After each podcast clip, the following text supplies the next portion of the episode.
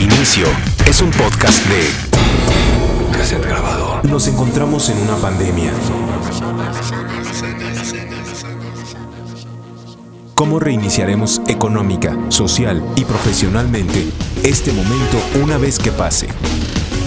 Esta es la historia de cómo se han afectado las personas, sus empleos y su vida a lo largo del resguardo del COVID-19 y qué están haciendo para reiniciar su historia. ¿Cómo viven el encierro? ¿Qué sucede con sus empleos, su economía, las colaboraciones a distancia, sus emociones o su tiempo libre? Así es como la humanidad comienza su reinicio. Él es un director de locaciones. Su trabajo consiste en conseguir todos los espacios que ven nuestros ojos a través de una película o de una serie de televisión en donde actúa el ojo de la cámara. Además de conseguir los espacios de acuerdo a la historia, al director o al guionista, tiene que tramitar todos los permisos y administrar las locaciones durante la filmación. Conseguir locaciones para películas y series de televisión lo ha llevado a lo largo de 20 años a un lugar preponderante en la industria del cine.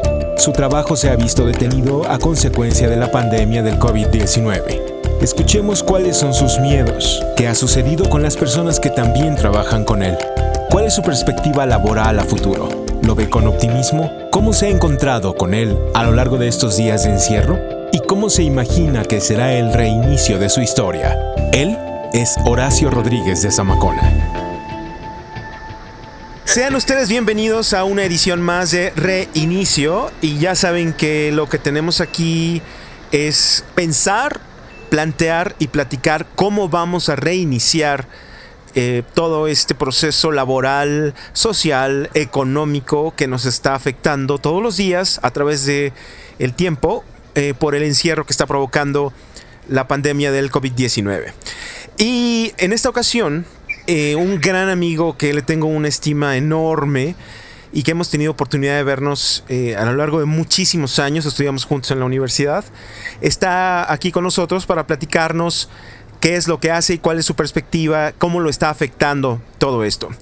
Sin más, quiero presentarles a Horacio Rodríguez de Zamacona, que está aquí. ¿Cómo estás, Horacio? ¿Qué tal, Efraín? Muchas gracias. ¿Cómo estás pasando este encierro? Con calma, porque ha llegado un momento muy particular en, la vida de este planeta nuestro en donde tenemos que hacer este alto y, nos ayuda, creo yo, a la reflexión, al, a frenar ese ritmo tan desenfrenado que desafortunadamente ya es una cultura o una mala cultura para cada uno de nosotros y es increíble, pero es ahora cuando uno hace este alto obligado que se da cuenta de tantas cosas que cuando menos te diste cuenta ya pasaron un año, dos años, cinco, diez años y hay tantos pendientes con uno mismo. Sí, y yo creo que tú eres justo una de esas pocas personas que conozco que no tiene llenadera, como dicen las abuelitas.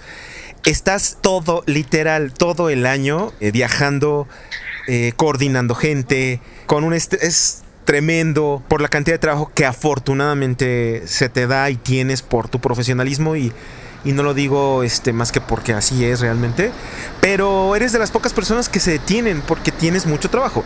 Y esto obliga, como bien lo dices, pues a, que de, repente tenemos como ese, el mayor de los tesoros de, de la humanidad, que es el tiempo, lo tenemos en las manos y ahora es cuando decimos qué hacemos con él. Pero cuando me refiero a que estás viajando todo el tiempo, quisiera que me contaras qué es lo que haces, a qué te dedicas. Yo soy gerente de locaciones, de proyectos audiovisuales.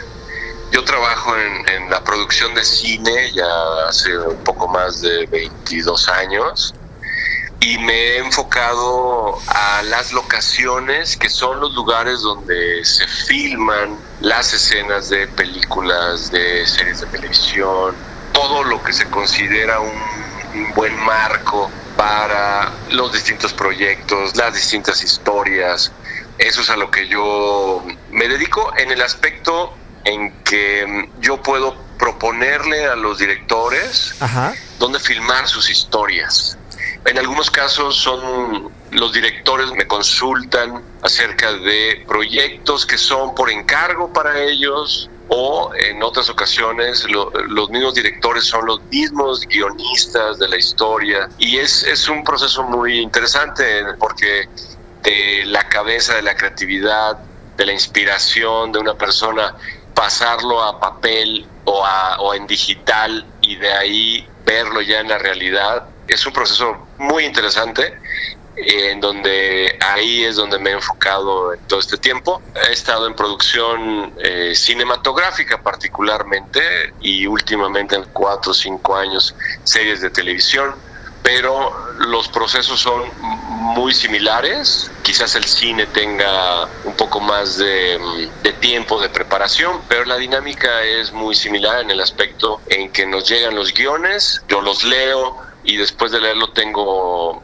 encuentros con los directores o con los guionistas o con ambos para saber detalles de los lugares que ellos están escribiendo, los lugares eh, que se están imaginando. Y también para yo orientarlos en, ese aspecto, en si es posible encontrarlo en esta gran ciudad de México o encontrarlo quizás en alguna otra ciudad en el interior del país o definitivamente decirles no existe. Digo, por supuesto que esta opinión mía, después de más de 20 años de estar en el medio, hay momentos en los que puedo yo decir, ¿saben qué, señores? Esto que están escribiendo, esto que están imaginando, no existe en la Ciudad de México, o, o sí existe, pero es muy complicado eh, hacerlo. Parte de la chamba que tienes eh, te ha llevado a especializarte, o bueno, más bien a acercarte a producciones extranjeras más que nacionales, ¿es correcto? Es correcto. Eso implica que de repente tengas retos de tener que estar buscando a lo mejor dos o tres proyectos al mismo tiempo y pues no lo puedes hacer tú porque no te puedes dividir. Y la pregunta es, ¿hay, hay personas que trabajan contigo? Sí, mira, en, ese punto, eh, bueno, yo diría que el 99% de las personas que nos dedicamos a la actividad fílmica en México somos eh, trabajadores independientes o lo que le llamamos en inglés freelance. Y a pesar de que tú eres independiente, lo que más te ayuda es estar brincando de proyecto en proyecto para tener una continuidad que a la larga te da, pues te da toda la experiencia que puedas obtener.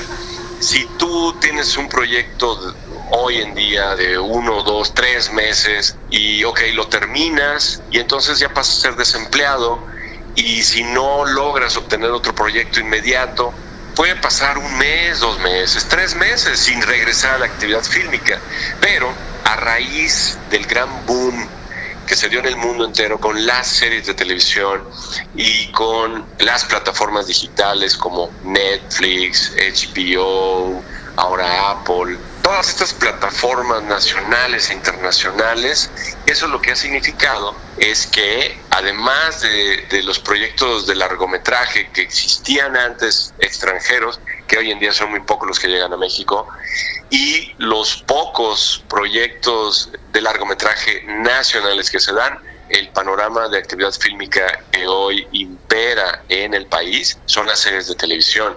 Netflix ha invertido cantidades industriales de tiempo y de presupuestos, desde la serie de Narcos, que ha sido muy exitosa en todo el mundo, la serie de Diablero, la serie de Colosio y bueno, Monarca.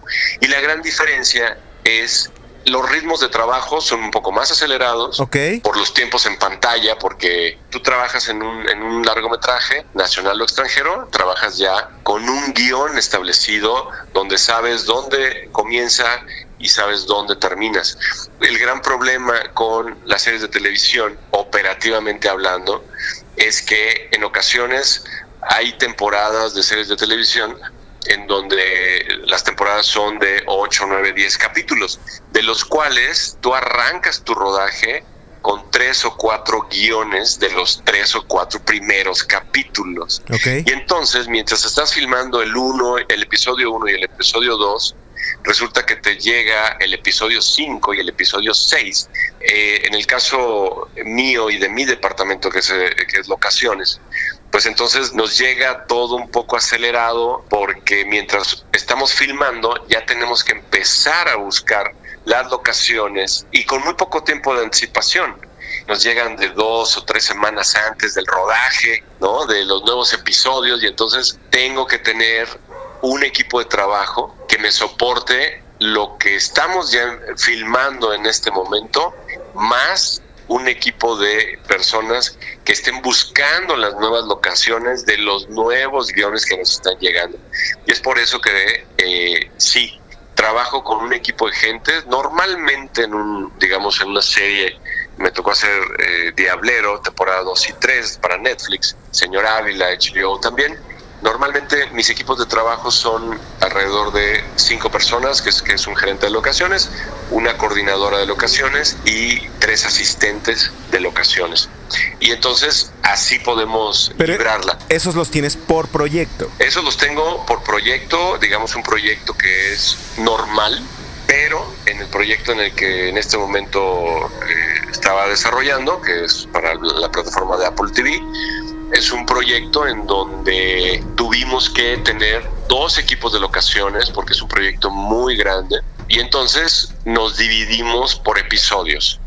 Mi equipo de trabajo en este momento son de cinco personas y yo me hago cargo de las locaciones que se realizan fuera de la Ciudad de México y otro equipo de locaciones que son alrededor igual entre cinco y siete personas eh, están concentrados en el rodaje de la Ciudad de México. Cuando hablo de estar concentrados en el rodaje de la Ciudad de México, ellos se concentran desde buscar y proponer los lugares para filmar hasta obtener los permisos de filmación con la Comisión de Filmaciones de la Ciudad de México, si hay que cerrar calles, si hay que quitar mobiliario, si hay que cerrar negocios, si se filma de día, se filma de noche, toda esa logística que se debe negociar con la misma Ciudad de México a través de la Comisión de Filmaciones de la Ciudad de México. Y en el caso de mi equipo que buscamos y, y negociamos todas las locaciones que están fuera de la Ciudad de México, es prácticamente algo similar en donde hay que hacer contacto con autoridades municipales, estatales e incluso en algunos casos federales, precisamente para lograr todos estos apoyos, para que tengas un rodaje en tiempos, porque eso sí, siempre todo va muy en calendario. Claro. Tienes que funcionar como el mecanismo de un reloj, muy preciso, porque pues tienes a un crew, en este caso, en esta última serie de televisión en la que, la que estoy para Apple, somos alrededor de 250, 300 personas, más aparte todos los camiones con equipo cinematográfico, los actores. Entonces todo va muy preciso en, en, las fechas en las que todo debe estar listo para que el rodaje no tenga contratiempos y se termine en las fechas acordadas. Perfecto. ¿Qué te parece si antes de continuar tienes alguna canción que hayas escuchado como más en esta temporada en la que estamos en el encierro? o que te hayas encontrado, porque bueno, también parte de lo que sucede es que, como decíamos hace rato, tenemos más tiempo y queremos aprovechar el tiempo. Unos lo hacemos de una manera, otros de otra, y quizá a la hora de estar aprovechando el tiempo nos encontramos cosas del pasado, ¿no? O cosas que leímos o cosas que escuchamos, eh, y particularmente con la música, que es como lo que te estoy solicitando. ¿Tienes tú como alguna canción que nos quieras compartir? Sí, sí, sí. Curiosamente he regresado como a mis, a mis básicos y, y, últimamente he escuchado eh, mucho a, a Depeche Mode, que es de mis, bandas favoritas de hace años. Y hay una rola en particular que he estado como, sí, sí, sí, la traigo mucho en la cabeza. Se llama Shake the Disease, Depeche Mode.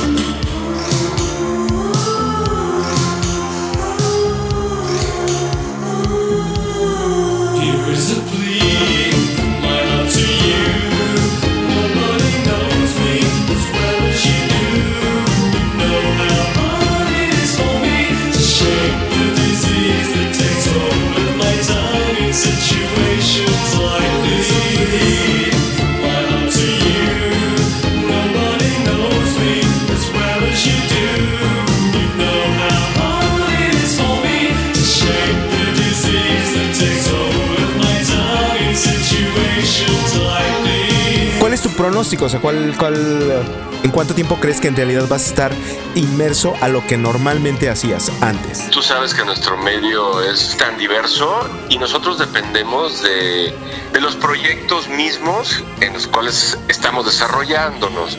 Porque en mi caso, una serie de televisión, Capital Norteamericano, 300 de Crew, Apple TV. Grande. Eh, un mega proyecto. Sí, grande, muy, grande. ambici- muy ambicioso, muy grande. Yo en él llevaba seis meses trabajando y no, no se escatimaba, o sea, muy poco se escatimaba, ¿sabes? O sea, la historia misma es la que realmente llevaba al proyecto. Porque en mi caso, este proyecto pues me llevó al desierto de Mexicali, claro, con sus previas búsquedas de locaciones en Baja California Sur, en Sonora, en Durango, en Coahuila. ¡Pum! Decidieron hacer Mexicali y entonces nos concentramos dos meses en Mexicali para preparar, filmar, tener el, eh, un hiatus navideño y regresar a terminar de filmar. Y de ahí, ¡fum!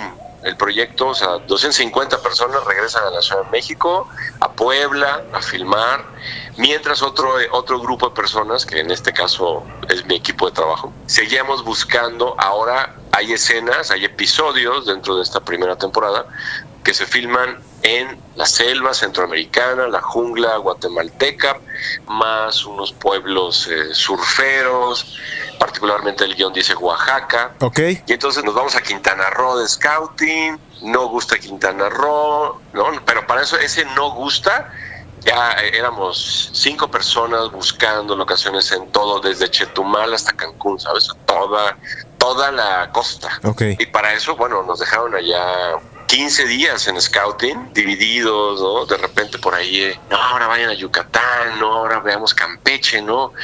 No, no, ¿saben qué? No, hagan maletas y ahora vámonos a Puerto Vallarta.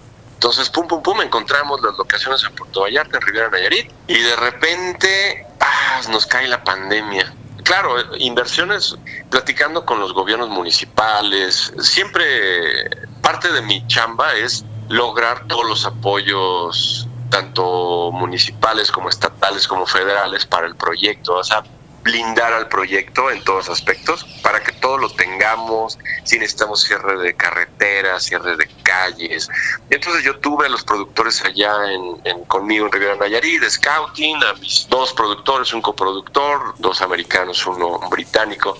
Y entonces íbamos, veníamos de Scouting, subíamos, bajábamos, pum, les mostraba cosas, pum, me compraron cosas y de repente, pum, la pandemia, todo el mundo así paniqueado.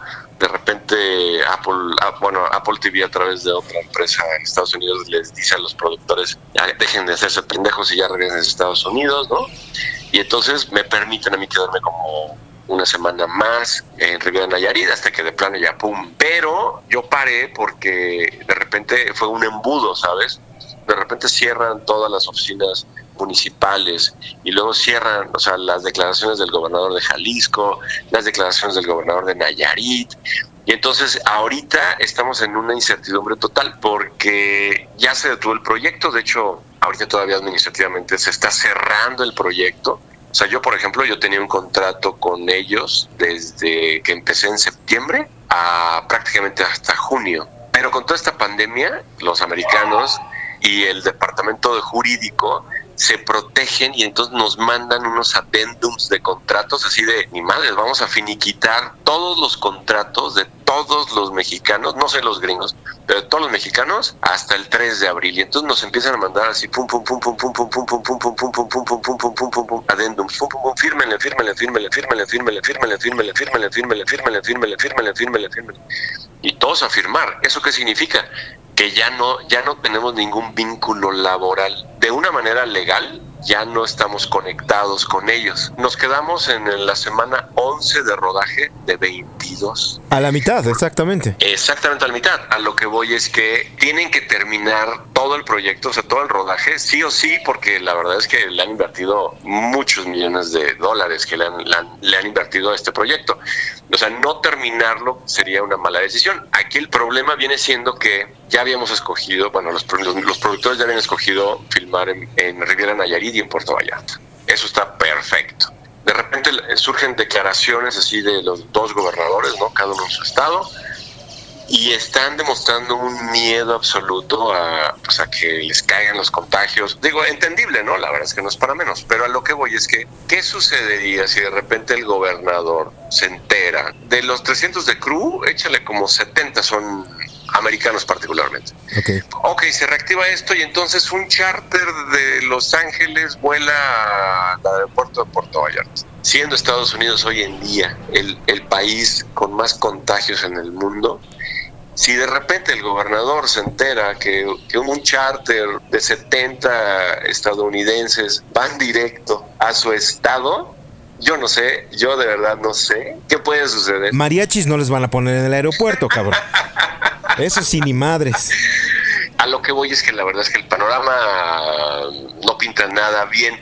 Pues yo llevaba seis meses inmerso en este proyecto. Y entonces si tú me preguntas como para cuándo, la realidad de las cosas es que sí, 45 días como de manera oficial en donde el gobierno va a decir, perfecto, ya, ya llegamos a la semana 6, al fin de la semana 6, y entonces vamos a reactivar algunos sectores, pero no todos.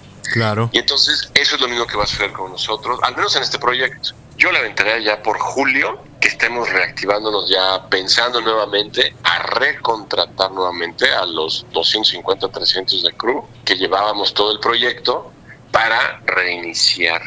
Eso sería como el mejor de los casos. Y el peor de los casos es que de plano el proyecto pare completamente hasta que la realidad del mundo sea diferente, que regresemos toda a la normalidad. Pero eso estamos hablando, pues la neta es que se, va a llevar todo este año. Mientras no haya vacuna, pues, está cabrón. Ahora, eso es en este proyecto extranjero, pero yo estoy trabajando como con la compañía productora más fuerte y más grande de este país en este momento. Ajá. Porque esta compañía que se llama Red Room tenía este proyecto y además estaba echando a andar Narcos, ya en la sexta temporada me parece que estaban. Y además ya habían comenzado filmación de Cortés, que es lo de, lo de Hernán Cortés, la, la, de Spielberg. Esta compañía tiene esos tres proyectos y por supuesto los tres están completamente parados. Entonces todos los recursos fondeados que caían a, a esos tres proyectos pues llegaban por acá y, y, y es el asunto. Los tres proyectos tienen capital estadounidense. Y vuelvo al punto de no es que no haya dinero, sino que considerando que Estados Unidos hoy por hoy es el país más contagiado y que no, no está controlando la pandemia en su propio país, pues yo no sé en qué momento va a poder liberarse eso. Ahora bien, ¿qué pasa con los proyectos nacionales? La verdad es que son pocos. ¿Son pocos antes de la pandemia o en general? ¿Son pocos siempre? No, en general son pocos siempre. ¿Pero estabas, tenías tú alguno? Me coqueteó un, un proyecto de Jonás Cuarón. La historia es toda en Estados Unidos. Me contactaron como para quisiéramos filmar todo en México. ¿En qué estados del país pudiéramos obtener el look alike gringo para este proyecto? Y entonces, dentro de, de, mis propuestas, Mexicali. Y Mexicali hoy en día es una de las nueve regiones con más contagios. Está Mexicali en la mesa y está Guadalajara, que es como la Ciudad de México, Guadalajara, hoy en día. Y la Ciudad de México misma. Entonces, probablemente y se pueda reactivar más pronto este proyecto nacional que la serie de televisión en la que estaba. Pero ya habías Entonces, empezado, además de tener el guion ¿Ya habían comenzado a trabajar? Ya, arranqué yo a tres personas, particularmente a una persona en Mexicali, que es oriunda de Mexicali. La arranqué para hacer scouting. También tengo una persona en Guadalajara y aquí en la Ciudad de México otra persona. Entonces, mientras yo estoy en la serie de televisión, arranqué esos, esas tres personas y empezaron a mandar material. Ese mismo material se le mandó a Jonás. Como Jonás es el guionista también de la historia, pues siempre ayuda que el mismo guionista o director te marque línea y te diga, ah, sí, sí, sí, por aquí vamos bien, no saben qué, me gustaría intentar otras cosas. La pandemia nos, nos llegó, particularmente en México, con una cantidad enorme de proyectos, ¿sabes? Trabajo en este medio para aventar arriba. Así a, a, borbotones, ¿sabes? Después de Depeche Mode, ¿qué nos puedes compartir? Pues otra de mis bandas favoritas de Soda Stereo. Canción Animal es uno de mis hits. Soy muy fan de, de Soda y de esas épocas gloriosas de canción animal. Hipnotismo de un flagelo, dulce tan dulce. Cuero, piel y metal, carmín y charol. Cuando el cuerpo no espera lo que llaman amor.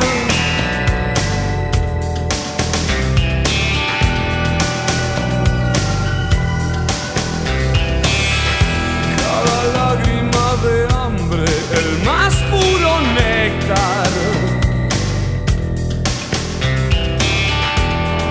Nada más dulce que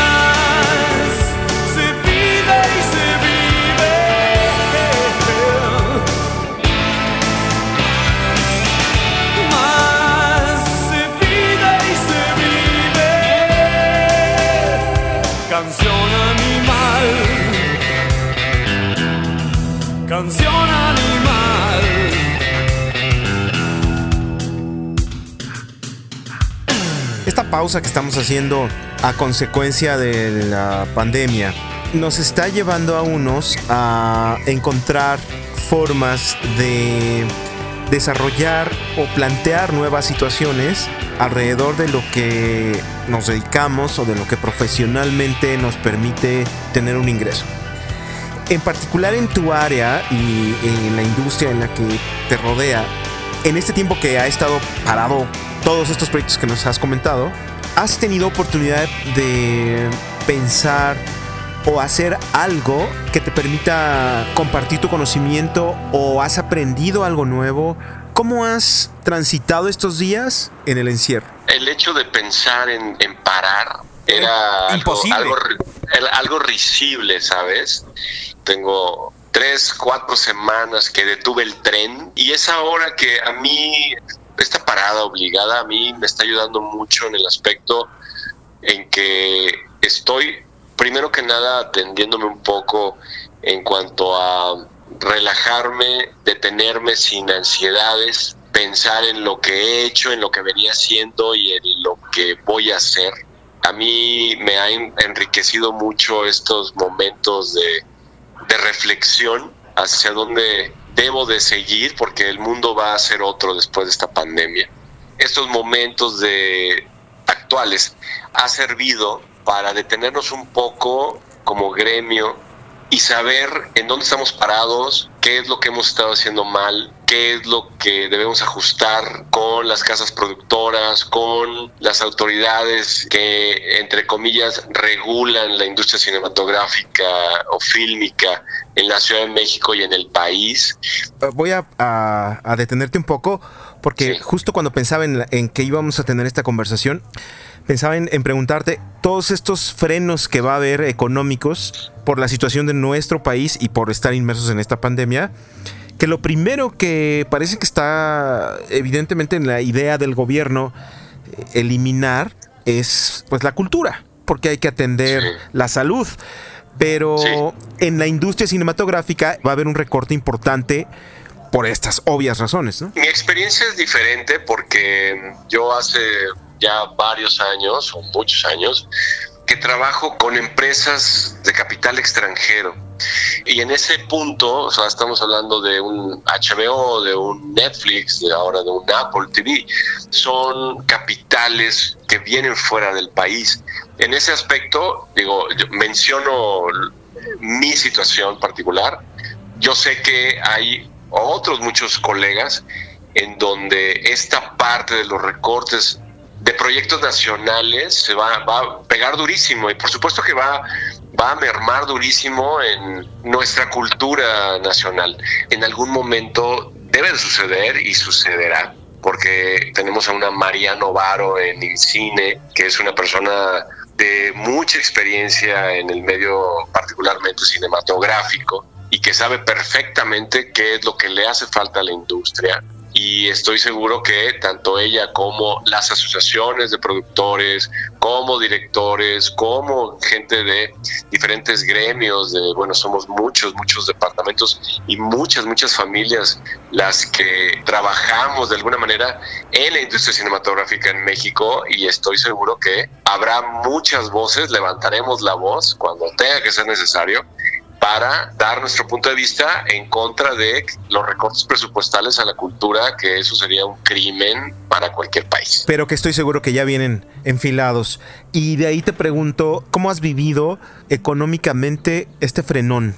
Porque de ti dependen otras familias también. En una situación normal, cuando yo me muevo de proyecto en proyecto, pues tal cual lo acabas de mencionar, nos convertimos como en una, en una familia y entonces a donde a donde me invitan a mí, pues yo me llevo a mi, a mi equipo de trabajo normalmente, o si no, como afortunadamente pues tengo contacto y relación con otros colegas, cabezas de departamento, a mi gente cuando no puedo llevármela, la distribuyo o la promociono, los promociono en otros proyectos y entonces afortunadamente se van acomodando y la intención es que todos de alguna manera estemos activos trabajando, ¿no? Pero en este caso, en este último proyecto en el que nos detuvimos, bueno, para empezar es un proyecto eh, bastante generoso, a pesar de que ya se había detenido la filmación, la casa productora y el capital estadounidense aceptó todavía seguir apoyando económicamente tres semanas más, aunque ya no había actividad fílmica, okay. pero, pero siguió apoyando tres semanas más con honorarios al 100% para todo el crew y entonces eh, nos ayudó a todos y particularmente en mi caso, yo afortunadamente tengo esa, esa vena ahorradora y entonces curiosamente yo estaba como que muy ahorrado y muy ahorrador antes de que surgiera todo el asunto de la pandemia. Pero, por supuesto que todo se puede acabar, ¿no? Y entonces, pues, eh, pues sí, nos vamos a activar de alguna otra manera. En algún momento no, no dudo que me emplee a mí mismo y quizás fuera de mi campo laboral, porque mi campo laboral necesita de muchos factores para reactivarse. O sea, este asunto de de la actividad fílmica depende de muchas personas. Y como está la situación actualmente va a llegar un momento en que cada quien va a tener que ver por sí mismo. Y en este momento es lo que ha pasado con mi equipo de trabajo. Yo sí desde un principio fui muy claro con ellos en el aspecto de el panorama no pinta nada claro inmediatamente así que si tienen proyectos o coqueteos de otros negocios en los que puedan incursionar, adelante. Entonces, pues sí, ya tengo eh, conocidos que han trabajado conmigo y que ya están en la venta de gel antibacterial y están en la venta de comida a domicilio, ¿no? Así de manera inmediata es como en lo que la gente se pueda emplear porque particularmente nosotros, pues si toda nuestra industria está detenida, es complicado definitivamente reactivarla por sí mismo. Además de que la Comisión de Filmaciones de la Ciudad de México, que es la oficina, la única oficina que puede expedir permisos de filmación en toda la Ciudad de México, tiene las puertas cerradas hasta por lo menos inicialmente el 30 de abril, ahora ya ahora ya el 30 de mayo. Ya se fue a mayo. Sí, entonces ahora ya fue. Entonces, definitivamente la industria fílmica en la Ciudad de México está completamente parada. Entonces vamos a tener que aplicarnos a, a otros rubros y a otro tipo de líneas para poder lograr ingresos. Pero pues sí, digo, no es lo mismo pensarlo a 30, 45 días, que de repente esto, nuestra industria se vaya a junio, julio, agosto, septiembre, y entonces, bueno, pues vamos a ver hasta de, de qué le hacemos, ¿no? Pero, pero pues tenemos que salir adelante, ¿no? Ahí es donde yo creo que la industria cinematográfica o la industria de producción de contenidos audiovisuales tiene complicado adaptarse a esta etapa. eh, Muy complicado. Aprovechando el encierro, está muy complicado que puedan generar, digo, a menos que sean los, los tradicionales cursos que todo mundo tiene en línea. Fuera de eso, creo que está complicadísimo adaptar la industria a- al quédate en casa, porque no es como un restaurante que puede dejar de meter comensales al lugar, pero puede especializarse a lo mejor en comida a domicilio. Sí, porque te voy a mencionar un claro ejemplo de esto, que precisamente ah, hace unos días, ah, el viernes precisamente, yo estando en la Ciudad de México, me contactó una, una muy buena amiga productora de Tijuana, y entonces es lo que me decía ella, me decía, pues yo estoy básicamente haciendo presupuestos, presupuestos y presupuestos y presupuestos y presupuestos y presupuestos y presupuestos y presupuestos y presupuestos y y así, os digo, me contratan para hacer números, porque mira, digamos que la luz al final del camino y lo que nos da confianza de alguna manera es que la industria se detuvo no por falta de fondos, no por falta de, de asuntos económicos, sino se detuvo por factores externos a la misma industria. Entonces, ¿eso qué significa? Que los fondos ahí están, están parados, sí, pero ahí están, ¿sabes? Cuando esto se empiece a reactivar, esos mismos fondos que están detenidos en este momento comenzarán nuevamente a fluir. ¿O no? Pues mira, Me refiero, y lo, Mayor- digo, lo digo por el tema de, de, de salud. Entiendo que Sí. en el extranjero es distinto, eso es lo que quise decir. En, el- en tu experiencia, esos presupuestos ya están y la industria es distinta, la industria cinematográfica es distinta. sí. Pero aquí sí lo veo gris. Pues mira, tarde que temprano, puede ser más tarde que temprano, pero esos presupuestos van a comenzar a fluir nuevamente. Eso te lo firmo, lo firmo que va a suceder. ¿Por qué? Porque tenemos proyectos como el de Iñárritu que también se detuvo por esta pandemia. Tenemos proyectos de Netflix que van en la temporada 6 que perderían más en detenerlos que en no detenerlos. Proyectos como lo de Apple, proyectos como una cantidad de inversiones que están ahorita detenidas y estoy seguro que eso se va a reactivar. Y también los fondos de IMCINE, que son estos eh, los estímulos a los proyectos, a los nuevos creadores, o sea, todo eso ahí está. Y te estoy hablando entre capital extranjero y capital nacional. Quizás los de capital nacional, pensando en un poco, sí, en la emergencia sanitaria, sí puede existir el asunto de, a ver, todo eso que se iba para, como tú bien decías hace rato, la cultura va, va a perder fondos, probablemente de ahí, ¡pum! A ver, si tenías 30 millones de pesos para la industria cinematográfica, por decir algo, échame 20 para acá, échamelos para Claro. acá para atender la emergencia sí, sanitaria. sí. Pero sí, en este momento, para todos los que nos dedicamos particularmente a la industria cinematográfica, te puedo hablar de diferentes áreas de la producción. O sea, un productor, eso, mi amiga que te comenté me habló precisamente para preguntarme de unas locaciones, de qué se podía hacer en la Ciudad de México, si se podía hacer reforma y volar helicópteros para hacer unas tomas en reforma, bla, bla, bla, bla, bla. O sea, una productora, un editor que puede estar editando en su casa, probablemente un proyecto que a lo mejor ya estaba en la postproducción, o, cortometrajes o largometrajes, o cursos en línea, a lo mejor las escuelas de cine, pero la gente operativa, la gente desde un, un gerente de producción, un unit manager, un script, un efectos especiales, un, o sea, la gente operativa de campo que normalmente está en la calle, están... En la calle. Eh, estamos en la calle. Están en la calle porque no tienen chamba. No hay chamba, no hay chamba. Y no hay dinero, ¿no? Digo, entiendo que, que, tu postura es que va, va, a fluir y va a regresar el capital, pero en este momento no lo hay. Así es, eso, eso, eso es muy cierto, no, no lo hay.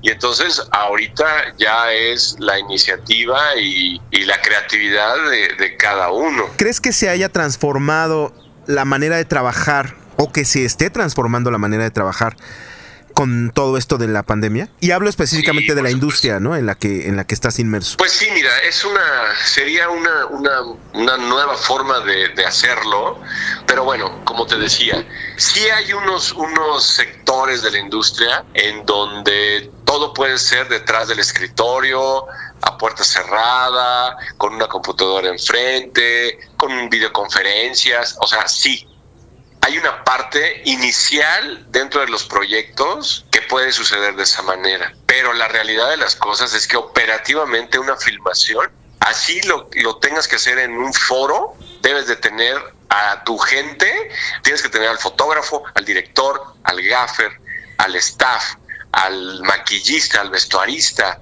a catering, a todo mundo, los tienes que convocar para estar en un mismo sitio todos. Y eso es lo que no va a suceder ahorita. Hasta que no pase todo este asunto de emergencia sanitaria, no se va a poder hacer nada. No se va a poder hacer. Ok. Entonces, mm, mm, lo veo congelado completamente.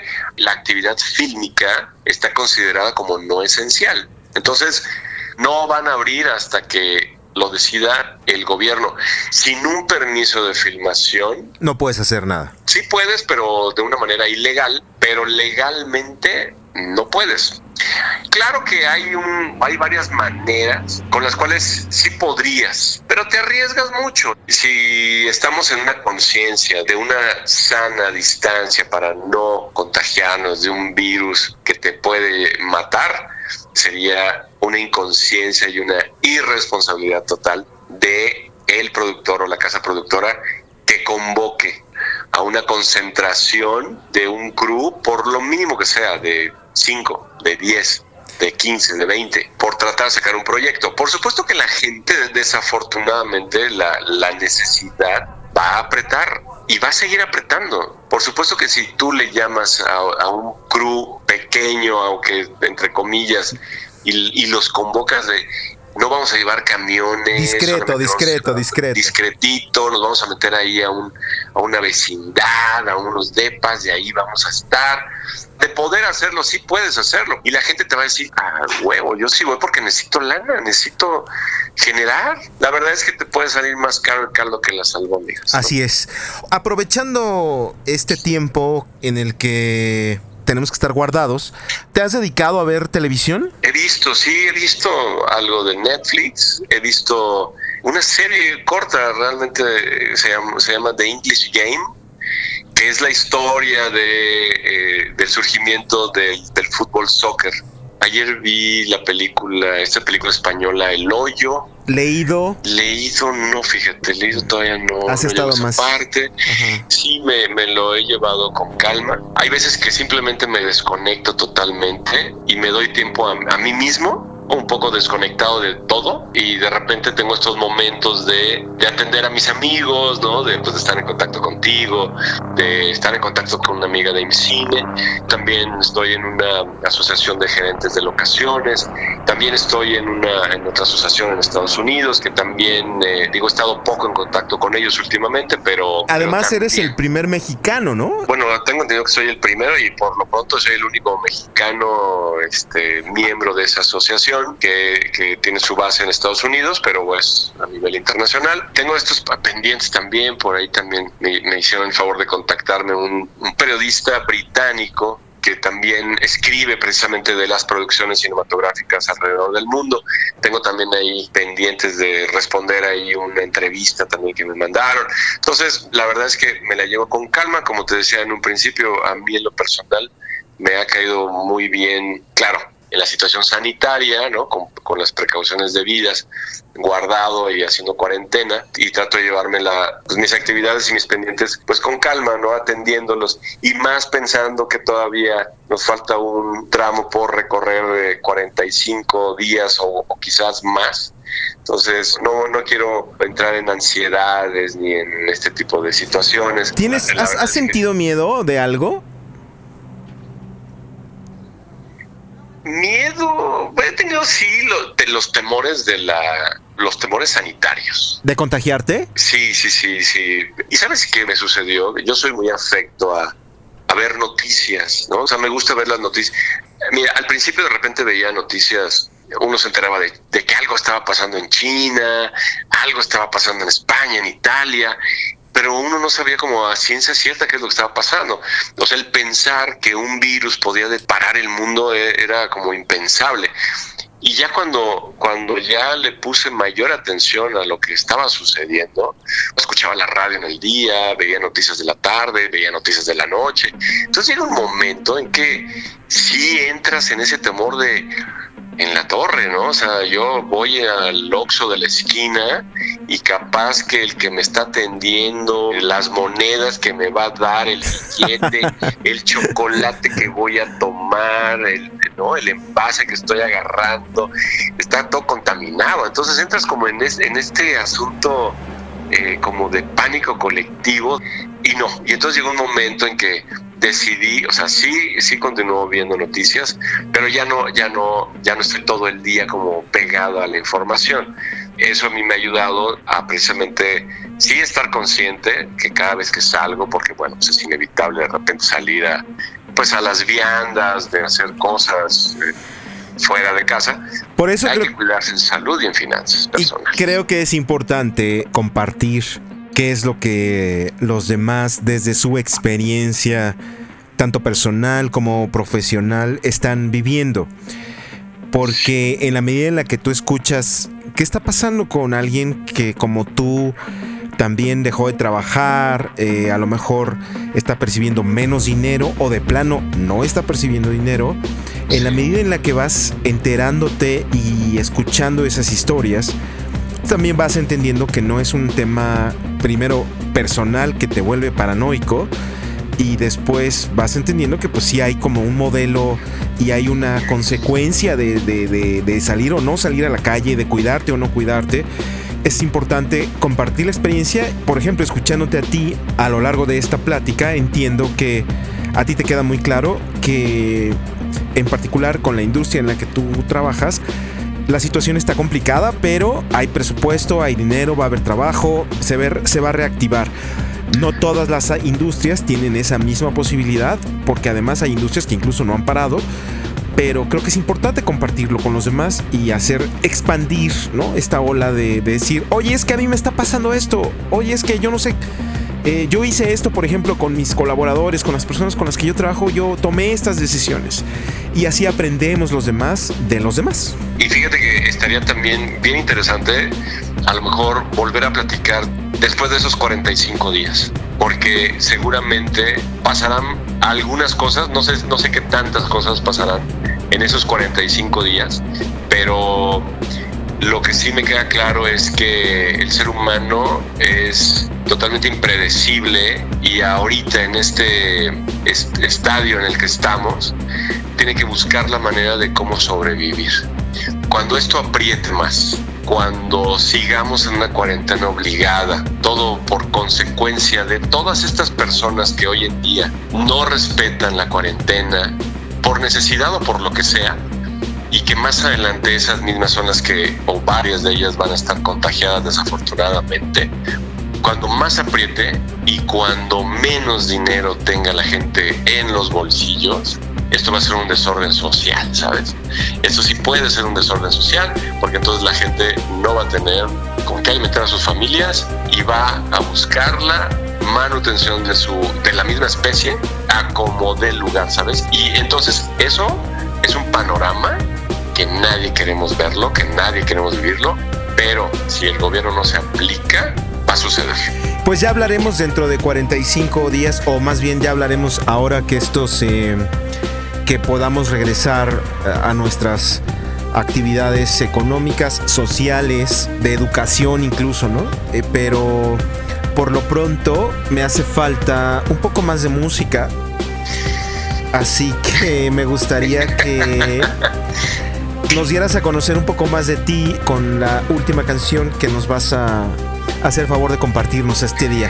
Pero por supuesto que sí, es otra rola de Depeche Mode, se llama It's No Good.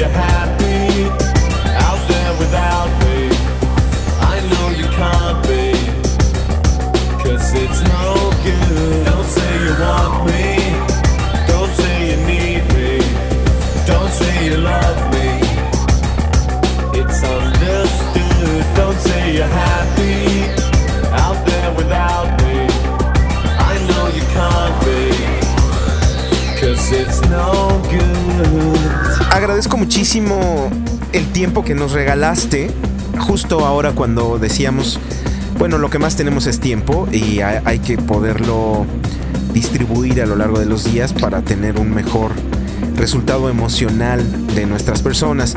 Yo decía que tener tiempo implica también tener un enfrentamiento con tus emociones, porque cuando tienes tiempo es cuando, o cuando te das ese tiempo, o cuando en este caso que es a huevo, es cuando empiezas a sentir cosas que cuando estás trabajando, eh, no te, o cuando estás en, en la actividad de que cada quien tiene, no te das ese tiempo, ¿no? De sentir alegría o tristeza o ansiedad o enojo incluso, miedo, te decía yo, ¿no? Creo que todo este proceso que estamos viviendo hace que humanamente nos enfrentemos a nosotros mismos, porque hemos esta cadena productiva, esta vorágine que nos come, no nos da chance de eso. Tenemos poco tiempo para eso. Por eso te preguntaba yo que si te han surgido miedos, porque tener tiempo implica eso, tener tus emociones de frente, desnudas, y hay que, una de dos, o seguirlas esquivando como siempre hacemos, o darnos el tiempo para sentarlas en una silla junto a nosotros y ponerse a platicar con ellas. Agradezco mucho este que hayas estado pues en este tiempo platicándonos tu experiencia. Sí me gustaría que nos viéramos eh, en otra conversación más adelante. Espero que no se pongan tan mal las cosas, pero como dices tú, la humanidad es impredecible, así que no sabemos en qué va a acabar esto. Por lo pronto me encanta la idea de que tú tengas como esta perspectiva positiva y de vislumbrar que pues la chamba va a regresar, está ahí, solo es como una pequeña pausa y que nos va a tomar, nos va a ayudar a desarrollar otros modelos de organización o no, en realidad en, el tema cinematográfico o de la creación de, de, de la industria audiovisual, los que están ahí en el set, pues, eso no va a cambiar y eso está, va a estar ahí siempre de igual forma, ¿no? No, no es como, insisto, no es hashtag fílmalo en tu casa, ¿no? Ahí sí es, es lo mismo, ¿no? Y tiene que continuar así. Así que, muchísimas gracias. Muchísimas gracias a ti. Esta es una historia más que ya veremos cómo se reinicia, pero mientras tanto los invito a que escuchen la siguiente historia de reinicio y nos vemos la próxima vez. Reinicio es un podcast de Cassette grabado.